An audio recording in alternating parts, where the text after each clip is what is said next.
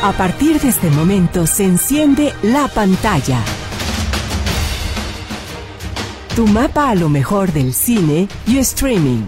Comenzamos.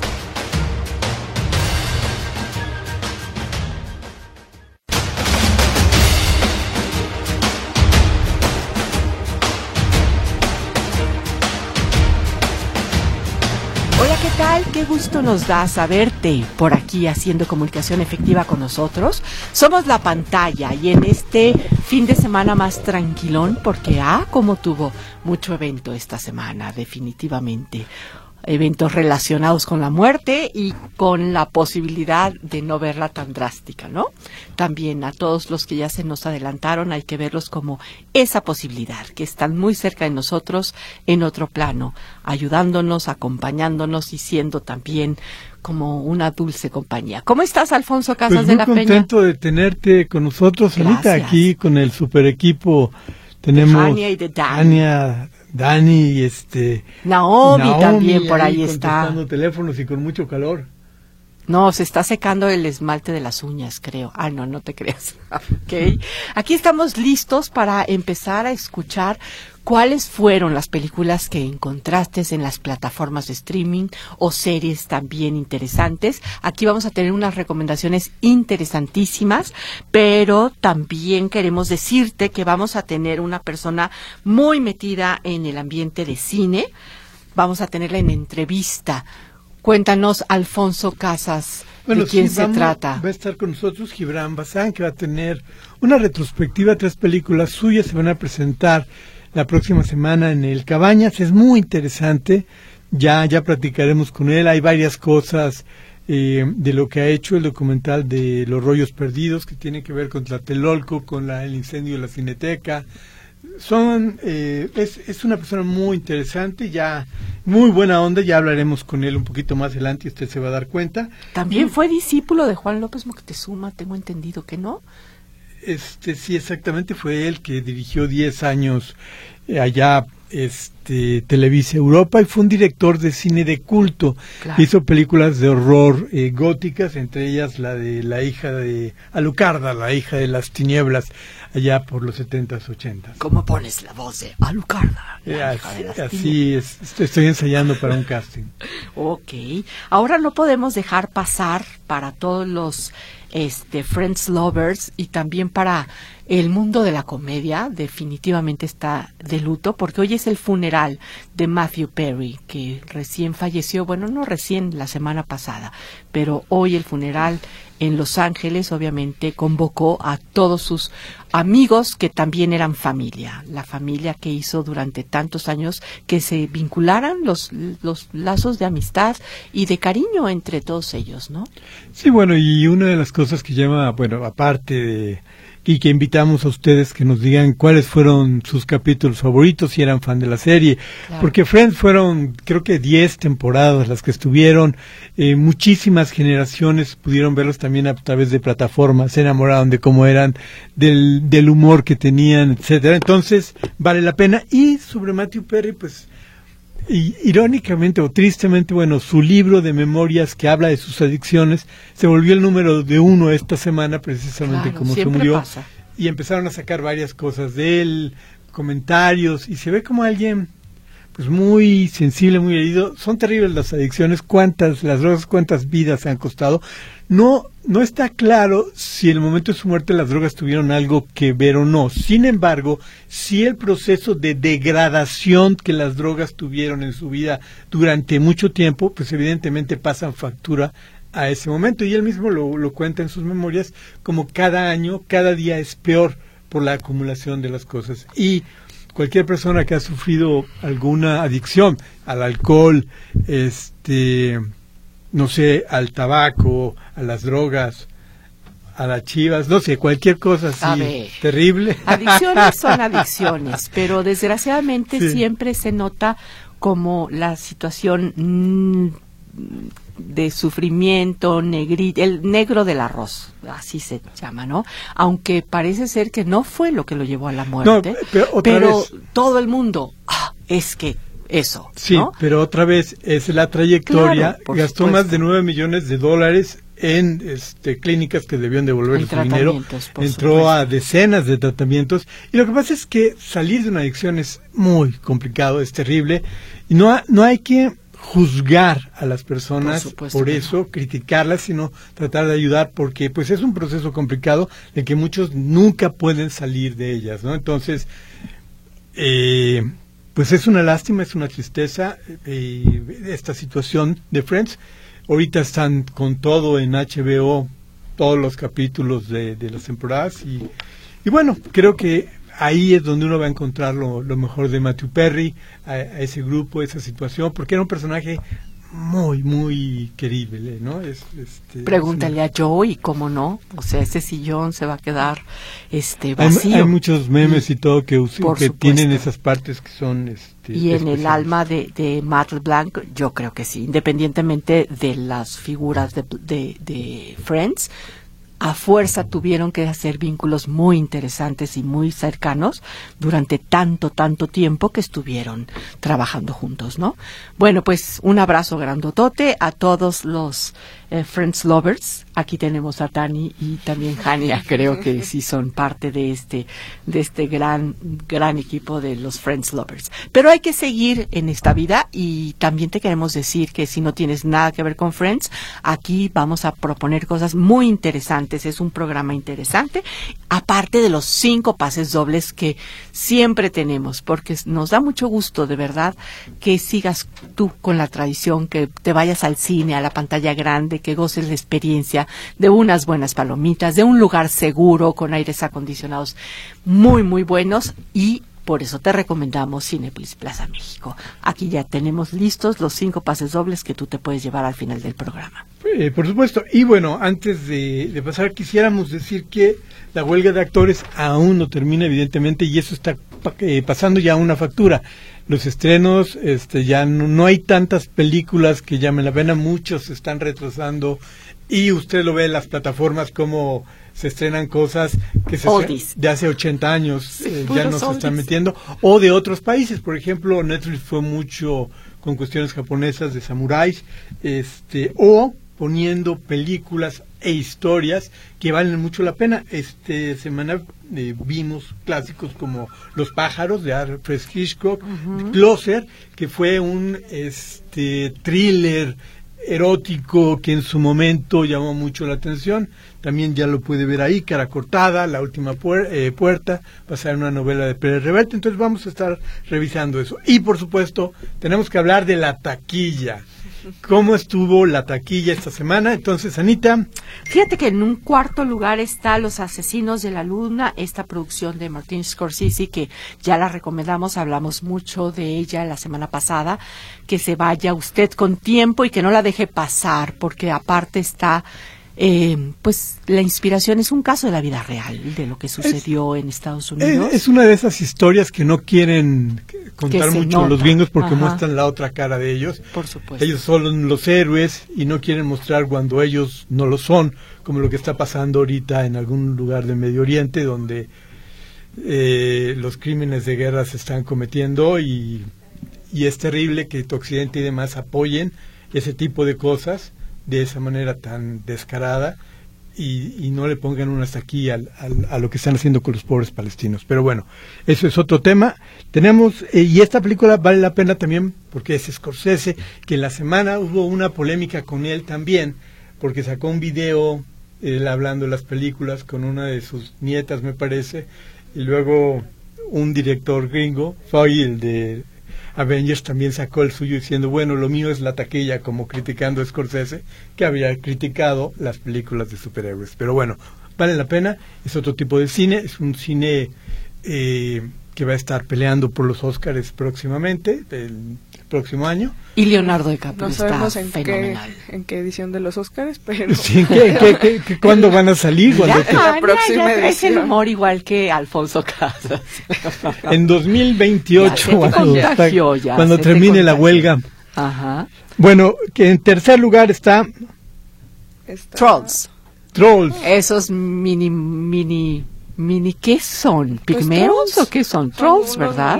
Yo bueno, tampoco he visto ninguna película, entonces, pero son bien hechas, divertidas, o sea, no aspiran a mucho más que la gente la pase bien. Exacto, pues aquí ya está el Trolls 3 de se armó la banda y valdría la pena que si usted es este fan de estos mini, mini, mini, pues no son mopeds, bueno, son trolls, ya dijeron, pero de unos cabellos exuberantemente exóticos de colores.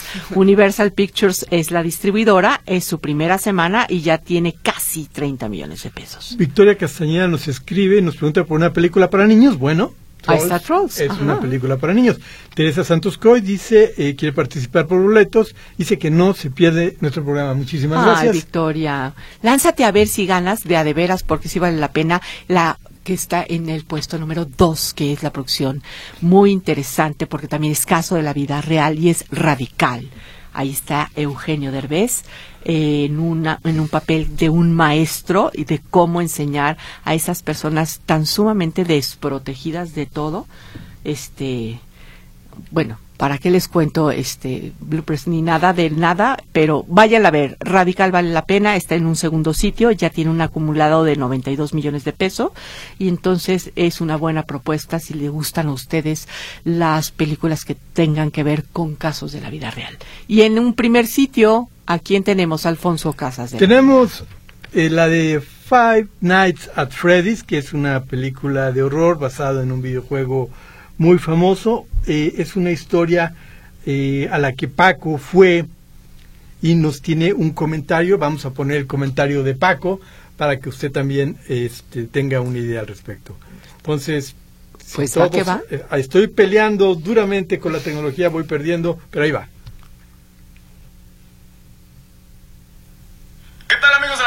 Me da muchísimo gusto saludarlos nuevamente. Soy Fran Padilla y en esta ocasión me toca platicarles de Five Nights at Freddy's, esta película de terror que está basada en un videojuego muy popular. Y cuando digo popular es porque es un juego bastante, bastante famoso. Tiene una base de seguidores muy grande, por lo cual también siento que la película eh, tiene eh, una responsabilidad enorme en gustar. Y creo que no lo va a lograr eh, al 100%. Siento que es una película que no sabe por qué camino irse. Bueno, la premisa realmente es un lugar que era muy famoso en los 80s, una especie de Chuck E. Cheese, donde venden pizza, donde hay maquinitas, juegos. Y la atracción principal de este lugar eran unos animatrónicos eh, que cantaban y la verdad, pues los niños los amaban, ¿no?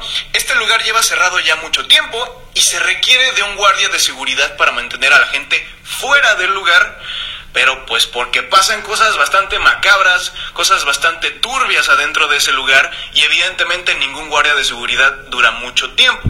Ahora el protagonista evidentemente es el guardia de seguridad y se da cuenta de que pasan cosas extrañas que principalmente pues los animatrónicos están poseídos pues por fantasmas, por, por este almas de niños. Realmente es una idea bastante turbia y bastante interesante que tiene mucho potencial para una película de terror, pero aquí viene el problema. Siento que esta película camina en una cuerda floja. De un lado está la posibilidad de tener una película bastante turbia, bastante seria, bastante gráfica, de terror bastante eh, bueno.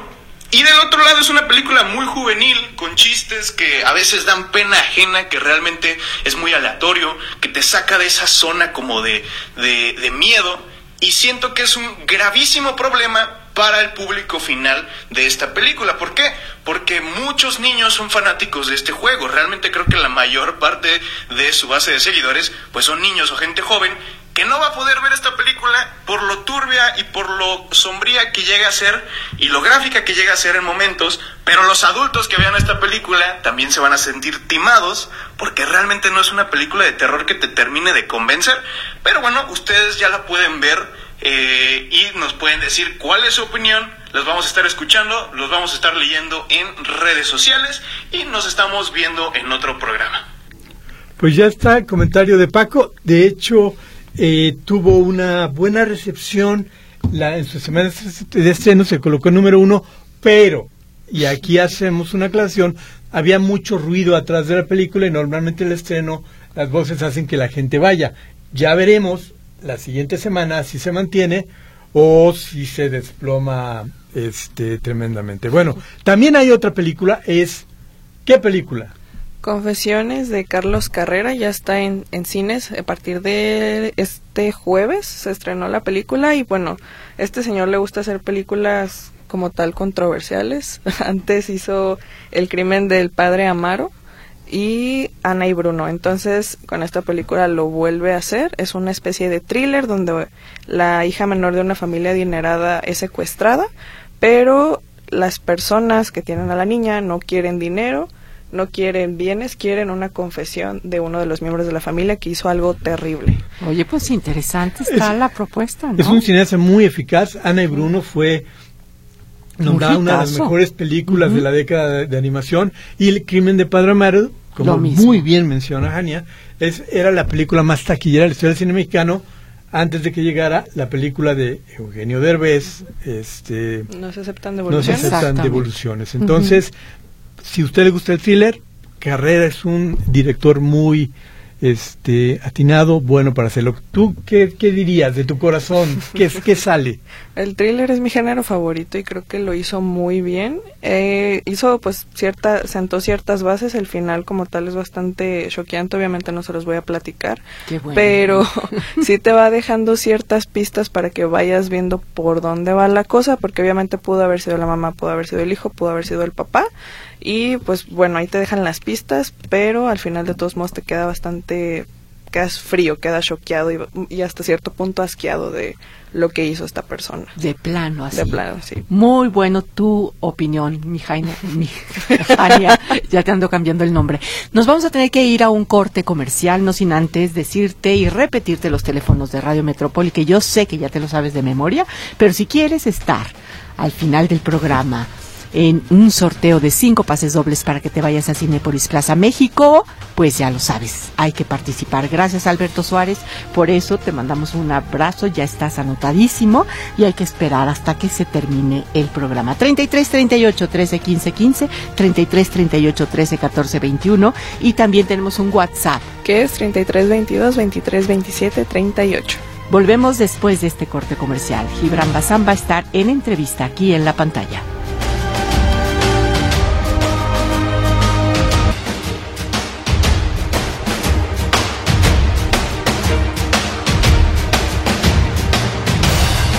Felices estamos de tu respuesta. Muchísimas gracias por contactarnos, ya sea por los teléfonos o también por WhatsApp, porque como que sí traes ganas de ir al cine y verlo y disfrutarlo en pantalla grande. Nos da muchísimo gusto eso. Pues ya estamos listos también para recibir siempre todos los comentarios de David Ruiz Elizondo, que ya tiene hasta su club de fans. Bienvenido, ¿cómo estás, David? Muchas gracias, Ana, muy bien. Aunque tú no lo creas, ¿eh? Te mandan saludar y muchas veces que se les va así como que el título que tú recomiendas, nos vuelven a hablar por teléfono y nos dicen qué fue lo que David recomendó. Entonces, bien, presionen. por supuesto, y repítelo tú también dos veces. ¿Qué pasó? ¿Qué nos vas a contar? Nada, este, fíjate que bueno, ya tras haber terminado con nuestra época de Día de Muertos y de Halloween y el horror, eh, les tengo dos propuestas que dependen mucho del humor en el que se encuentra nuestra querida audiencia. Eh, la primera es una comedia, es una película que encuentran en Netflix y se llama Old Dads. En español le pusieron Papás a la Antigua. A mí me gustó, me entretuvo, no es una película profunda, pero es una película divertida que no se cae. ¿Qué pasa? Que me, yo me sentí bastante identificado. Son tres amigos eh, generación X, que es a la que yo pertenezco, que se enfrentan a un mundo de millennials que es sensible, para ellos es de cristal, es millennial, es woke, es decir, este, están conscientes de todo, ¿no? Eh, esta película es el debut como director de Bill Burr, que además la hace de protagonista y él es un stand-upero eh, bastante mm, famoso en Estados Unidos y básicamente nos, nos platica los momentos incómodos intergeneracionales entre estas, esta generación que viene detrás, a la cual tal vez les le importan demasiado las cosas o creen que su opinión es importante para los demás, erróneamente, y la generación y la generación en la que yo crecí, que eh, la primera escena, por ejemplo, su hijo se cae, se raspa el brazo, y el papá le dice, ponte un poco de tierra y ya, no pasa nada. Y lo ve un chamaco, un joven, y dice, no, lo tienes que llevar con un doctor, si no es que al hospital. Mm. Y otro tipo le dice, no, espérate, se le quita con un poco de tierra, ¿no? Claro. Entonces son estas diferencias, ¿no? Que son los dos extremos hasta cierto punto. Yo entiendo que a, muchos millennials o, a personas con esta mentalidad eh, seguramente no les va a gustar porque los exhibe finalmente. Como a muchos generación X tampoco les, les puede gustar porque los exhiben, nos exhiben pues prácticamente como gente eh, con, ¿cómo te diré?, una inteligencia emocional muy limitada. que sí, en efecto, la gran mayoría de nosotros somos así, pero bueno. Eh, entonces, mm, es lo que lo que les comentaba muchos eh, millennials dicen que, que, crecen con la idea errada de que su consejo o lo que nos tiene que decir es importante para nosotros y la gran mayoría no entonces es la historia de tres de tres hombres uno es un chavo rujo que habla y quiere ser aceptado por los jóvenes que lo ven como un pobre tonto la verdad el otro es un hombre que le tiene pavor al compromiso y nuestro eh, protagonista que pues es un hombre acostumbrado a que las, las cosas se hagan de una manera y que los niños tengan límites y que haya cierto respeto y cierta educación que se ha perdido totalmente. Entonces ahí surgen los conflictos. Como les dije, es una película para pasársela bien. Y de alguna manera también para verse reflejado en algo, ¿no? Y tomarme... Yo me vi muy reflejado en, Perfecto. X. Totalmente, totalmente. Pues sí, no, bueno, mi hijo no me baja de, de Neandertal a mí, pero bueno, esa ya es otra historia. Pues eh, y la segunda recomendación es una serie británica que también van a encontrar en Netflix, que se llama Everything Now. Le pusieron todo ya o prisa por vivir. Es una serie de ocho capítulos, es un dramedy justamente de esta generación. Yo creo que ya viene siendo la generación Z, porque son jóvenes de 16 años. Y una joven, la premisa es una jovencita anoréxica, regresa a la escuela y a su casa después de siete meses de eh, estar internada para curar su problema, para ayudarle con su problema de anorexia y en esos siete meses su mundo ha cambiado totalmente, sus amigos ya son otras personas, ya han experimentado muchas cosas y ella se quedó atrás y ella, nuestra protagonista, quiere formar parte, quiere eh, eh, encajar en esta sociedad. Entonces dice, bueno, ya me atrasé, pues voy a hacer una lista de las cosas que tengo que hacer y con la ayuda de mis amigos las voy a ir haciendo lo más rápido posible, que es, van desde darle un beso a alguien, la primera borrachera, tener una relación con alguien, hasta eh, cometer un pequeño crimen, o, cosas por el estilo. Muchas de ellas, al tratar de llevarlas a cabo, pues terminan bastante mal, ¿no? Porque además, pues, su equipo de consejeros son otros, otros jovencitos que la verdad no tienen la menor idea, al igual que ella. No saben qué quieren, no saben quiénes son, aún y, y es un todos contra todos en plan de eh, me siento solo voy a buscar pareja no me importa hombre mujer perro lo que sea este al fin es aceptado. Y se, se dan cuenta de que tanta libertad también los les está causando eh, problemas y daños porque no les da un cierto camino que podría servirles. Es un drama tiene momentos de comedia es muy divertida pero esa sí te hace pensar y nos hace eh, eh, ver que no es nada fácil la, la, vida de los jóvenes actuales. Pero por supuesto, aquí tenemos dos y ya abrieron los ojos. Muchísimas gracias por tus recomendaciones, David. Las dos las encontramos en Netflix. Una se llama Papás a la Antigua y otra es Todo Ahora. Y una es una película y la otra es una, serie. Muchísimas gracias, David. Un abrazote grande. Abrazote de regreso, Poncho, y a todos por allá. Nos eh, nos escuchamos el próximo sábado. Ajá, y Mariana Miroslava también te manda saludos. Muchas gracias. Aquí vamos a volver después de este corte comercial con una entrevista muy interesante. Estás en la pantalla a marcar los teléfonos para que te vayas cinco pases dobles a Cinepolis Plaza México, el 33 38 13 15 15, 33 38 13 14 21 y también el WhatsApp. 33 22 23 27 38. Volvemos con Gibran Bazán en entrevista aquí en la pantalla.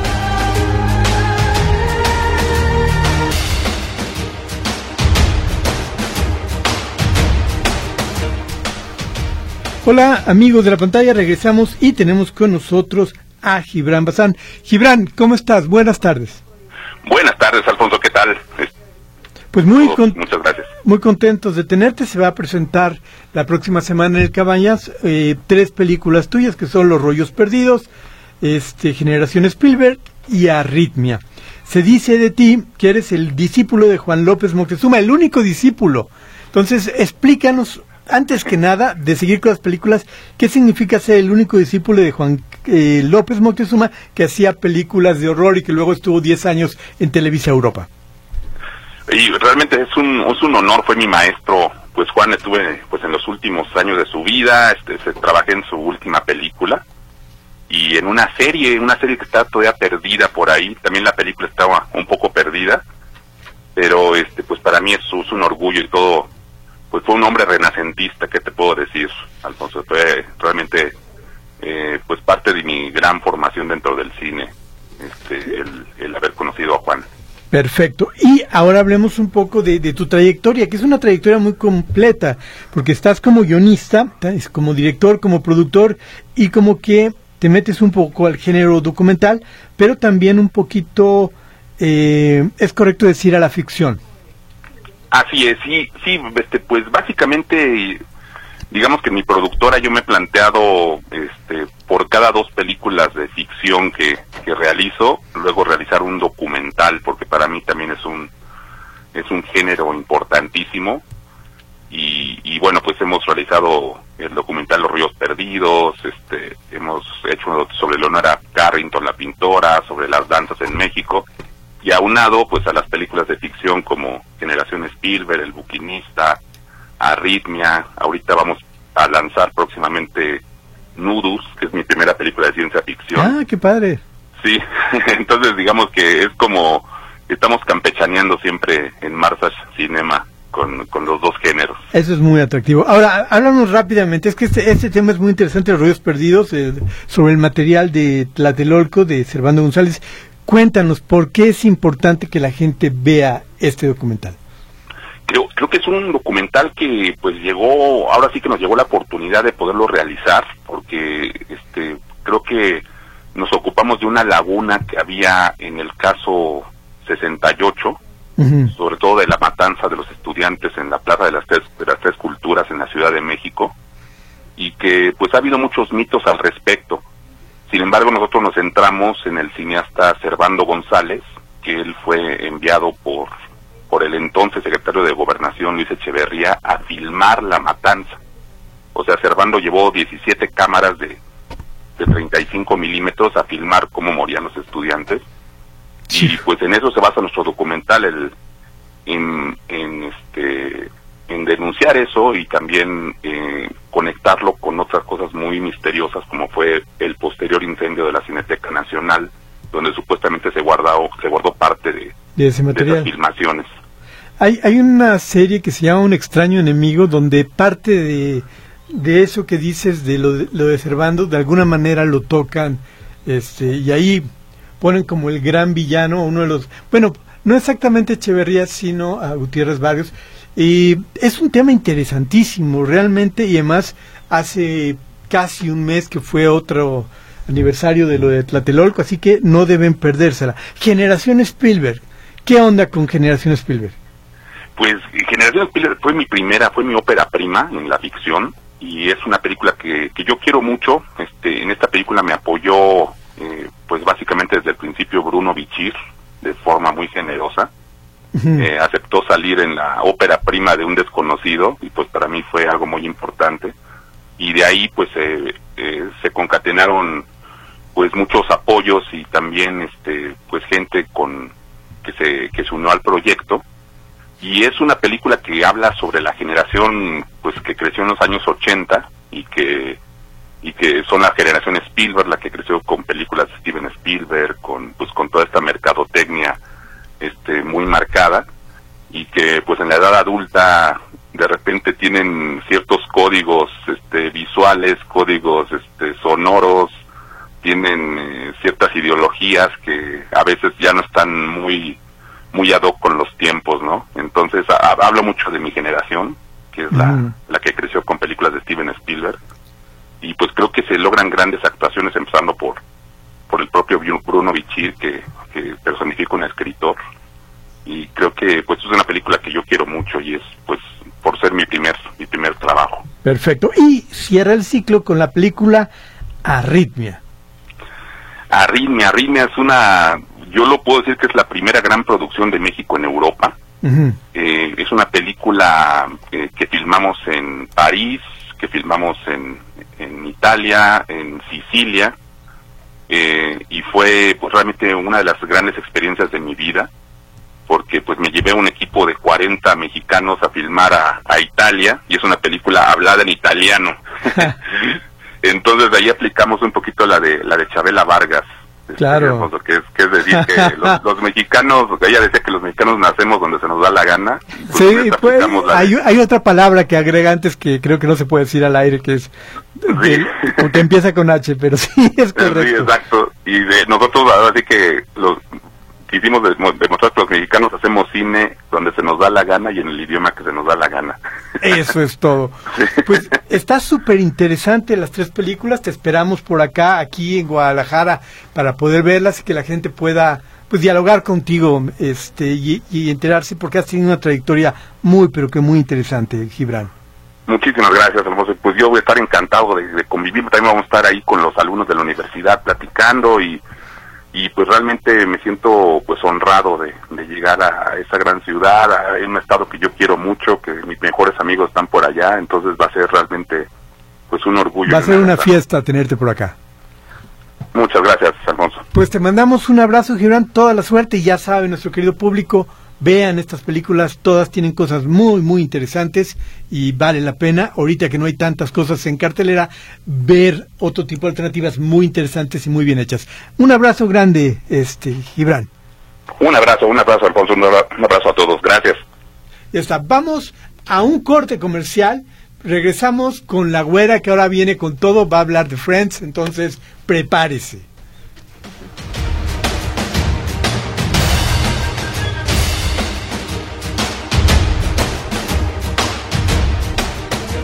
Hola amigos, regresamos eh, al programa. Queremos decirle que las películas de Gibran se van a proyectar jueves, viernes y sábados en el Cabañas a las 6 de la tarde, por si están interesados.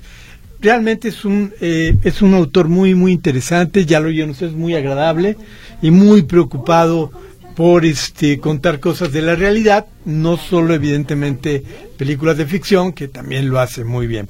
Pero bueno, tenemos ya con nosotros a la güera que viene regresando y va a hablar ni más ni menos que de Friends, que es el tema que nos este, ha ocupado a todos durante ya bastante tiempo desde la muerte de Chandler. Güerita, ¿cómo estás? Bienvenida. Muy bien, ¿y ustedes cómo están? Pues aquí esperando a que Contentos de escucharte. Exactamente y esperando que nos platiques cosas interesantes sobre esta muerte que ha enlutado obviamente al mundo de la comedia de Friends. Cuéntanos. Pues sí, la verdad es que sorpresivamente, pues eh, Chandler, ¿verdad? El querido Chandler, lo que es Matthew Perry, pues, pues murió. Y nos, nos enteramos de la noticia y creo que todos sentimos como que se nos ha muerto un amigo. La verdad es que ha causado gran conmoción, tanto en el público, porque, porque no sé, se dice que Friends es la mejor serie de toda la historia, o por lo menos una de las mejores series de sitcom que, que ha pasado a través de la historia de la televisión, con 10 temporadas y 235 episodios. La verdad es que Fred, Friends marcó como una etapa muy importante en toda una generación, y yo creo que en generaciones como la mía, la de todos, muchas personas, la de todos, porque es una serie que después de 25 años sigue vigente. ¿Y qué tan importante será la serie de Friends que en su momento Netflix le pagó a la Warner 100 millones de dólares por tenerla un año más. La serie ha salido de, Netflix en el 2020, pero ahora se encuentra en exclusiva en HBO, en HBO, ahora Max, que es este pues la joya de la corona, pero la verdad es que eh, el personaje de Chandler yo creo que fue uno de los más queridos, tanto la, la las personalidades de, de, la farándula como el público en general realmente le ha llorado a Matthew Perry. Le ha llorado que el año pasado, en 2022, sacó un libro donde se sinceraba sobre todo sobre sus adicciones, sobre el problema que tuvo con el alcoholismo, que él no veía la serie porque le recordaba mucho su época de cuando él, este, bueno, todos sus problemas de adicción a la cocaína, a los opiáceos, etcétera, y que él quería ser recordado más allá de Chandler, sino como una persona que, que ayudaba a otras personas, se dedicó muchísimo a, a la rehabilitación, a la rehabilitación y ayudaba a personas con, con su mismo problema, y pues sí, la verdad es que Friends creo que hay muchas razones por ser una de las mejores series porque creo que, que uno de, las, de los grandes éxitos fue de que eran unas, unos, pues en ese momento eran unos actores desconocidos, no eran unos actores tan famosos, se hicieron famosos a través de la serie y creo que se nos logramos identificar mucho con esa cotidianidad, con esos problemas que a todos nos pasaba, porque todos en algún momento queríamos vivir con nuestros amigos, tener un piso como el de ellos, eh, todo lo que a ellos les pasaba en algún momento nos podría pasar o nos había pasado a todos. Y creo que Friends, a de tener ya de 25 años y más, sigue vigente y seguirá vigente. Este, impuso una moda en el corte de pelo. Bueno, todo el mundo quería el corte de pelo de Rachel. Tú lo tenías, güera. Yo lo tenía, ¿te acuerdas? Me acuerdo como si fuera ayer. así es, como si fuera ayer. Entonces, y, y bueno, te, te, enamorabas de los personajes, el romance de Rachel y Rose traspasó, este, ellos eh, confesaron en el reencuentro que ellos en verdad se gustaban, nunca tuvieron romance fuera de cámaras, pero que en verdad ellos tenían mucha atracción entre ellos mismos, pero que lo canalizaban a, a través de sus personajes.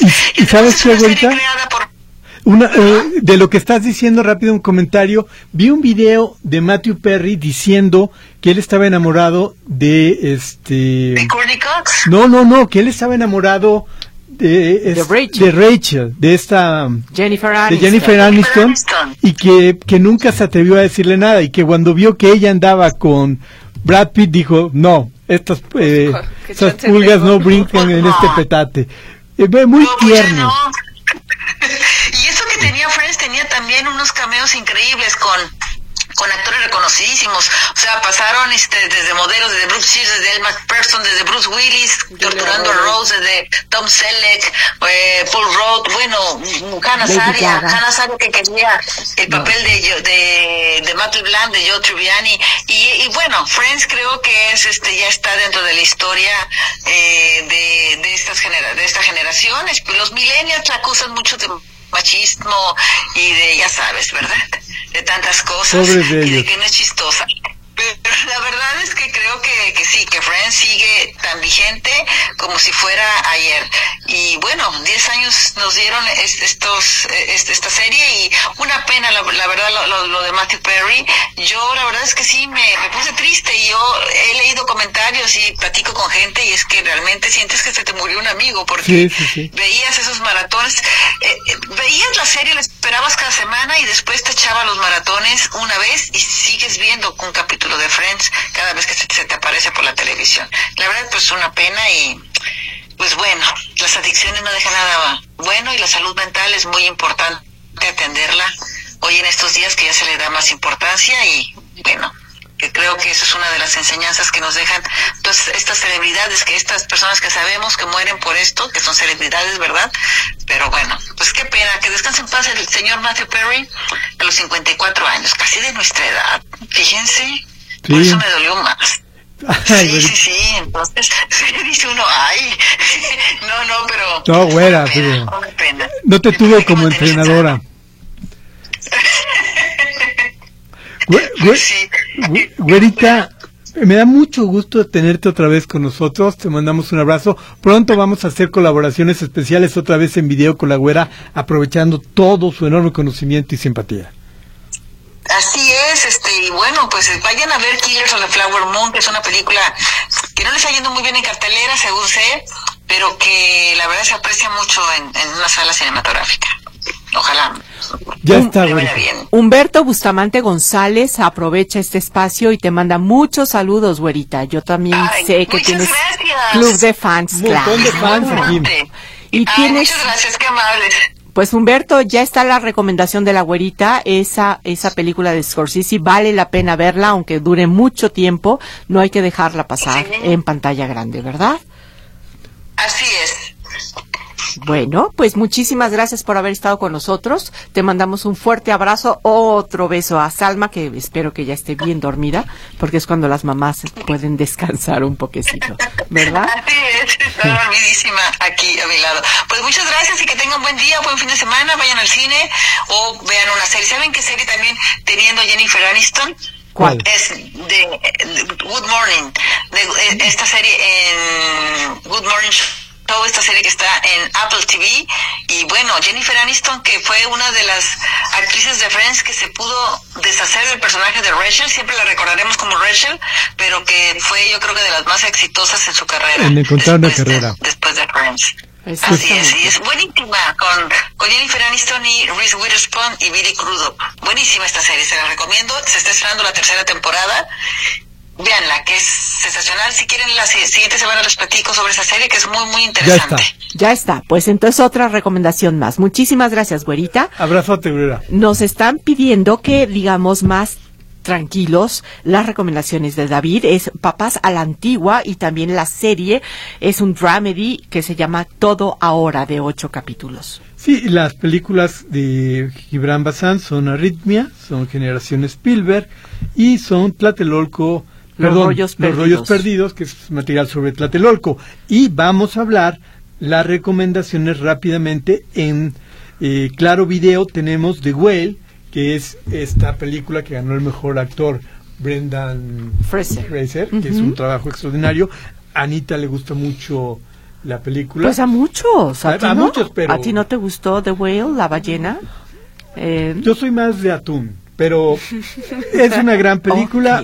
También está cara cortada aquí. Y tenemos Closer de Mike Nichols, que es un director eh, pues con una trayectoria impresionante. Fue el que hizo el graduado con Dustin Hoffman. Es un chile sexual. Vale la pena, todo eso lo pueden encontrar en Claro Video. En Netflix pueden ustedes encontrar, entre otras muchas cosas, El Samurái de Ojos Azules y Onimusha. Fíjense que esta serie está animada y es impresionante lo el buen trabajo de animación que hace. Ves las escenas, cómo está y te impresiona. También tiene La Última Puerta con Johnny Depp, Lena Olin, Emmanuel Singer, este Polanski, sobre la famosa novela de Pérez Reverte. Eh, en Prime tenemos esta serie de Invencible. Invencible, que es un héroe que este, tiene un papá que es malvado y es un criminal, vale mucho la pena. Y en HBO rápidamente Spider-Man a través del Spider-Verso, Los pájaros, La mujer de Shanghai, de Orson Welles. Y vamos con los premios. David Ochoa, Katia Giselle Corona, Silvia Centeno Flores, Laura Gómez González y Samuel Bernat. Van de nuevo los ganadores para Plaza México Cinépolis. Son David Ochoa, Katia Giselle Corona, Silvia Centeno Flores, Laura Gómez, Laura Gómez González y Samuel Bernat. Son los ganadores de Plaza México Cinépolis. Tienen un pase doble que pueden a canjear de aquí al siguiente viernes. Exactamente. Mil gracias por haber estado con nosotros. De verdad nos da muchísimo gusto que puedas hacer comunicación directa con nosotros. Te esperamos este próximo sábado a partir de las 2 de la tarde. Abrazos, buen fin de semana.